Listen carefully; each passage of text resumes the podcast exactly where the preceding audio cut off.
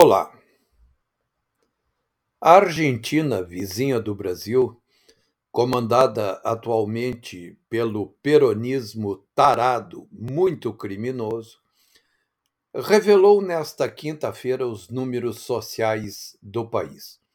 Os apresentadores de programas das rádios mais importantes do país, como a Rádio Mitre, que eu escuto todos os dias, entraram em estado de choque. A realidade da Argentina é a seguinte: 41% dos argentinos são considerados pobres.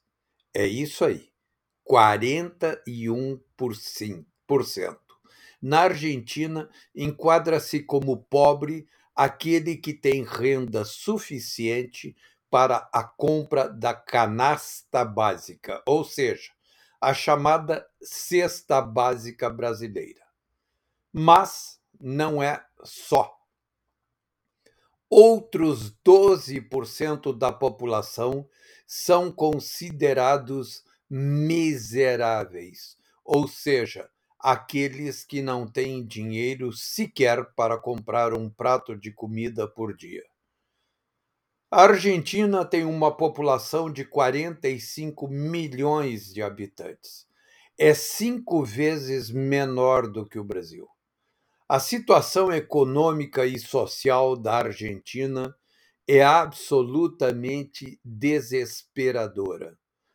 A esse ponto chegou a Argentina após 20 anos em que o peronismo esteve no poder durante 14 anos.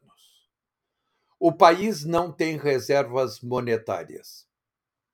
Está em vias de aplicar de novo um grande calote internacional, não pagando a sua dívida. O povo deu uma monumental porretada no governo peronista de Alberto Fernandes, um inútil boneco da criminosa Cristina Kirchner, aplicando-lhe uma derrota brutal em quase todo o país. Isso é um poderoso indicativo de que nas eleições gerais do dia 14 de novembro, o governo peronista vai perder as eleições legislativas. Ocorrendo isso, a criminosa Cristina Kirchner vice-presidente do país, vai perder a presidência do Senado Federal. Na Câmara, o governo não terá mais maioria. Como conseguir chegar até o final do mandato um governo peronista assim tão execrado? Todos os peronistas tremem diante deste futuro devastador para eles a tara peronista ainda se lembra perfeitamente de que tirou o tapete e derrubou o, presente, o presidente Fernando de la Rua, gerando o gigantesco vácuo de poder de 2001, quando o país foi à falência total. Então, em decorrência do fracasso eleitoral nas La Paso, de pouco mais de duas semanas atrás, o regime peronista tarado está fazendo a pior coisa que poderia ser feita.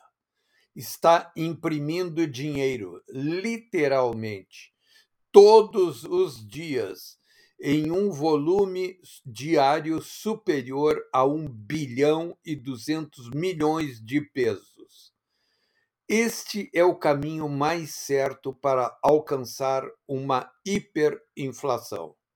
Aliás, a inflação diária já come toda a renda do povo argentino.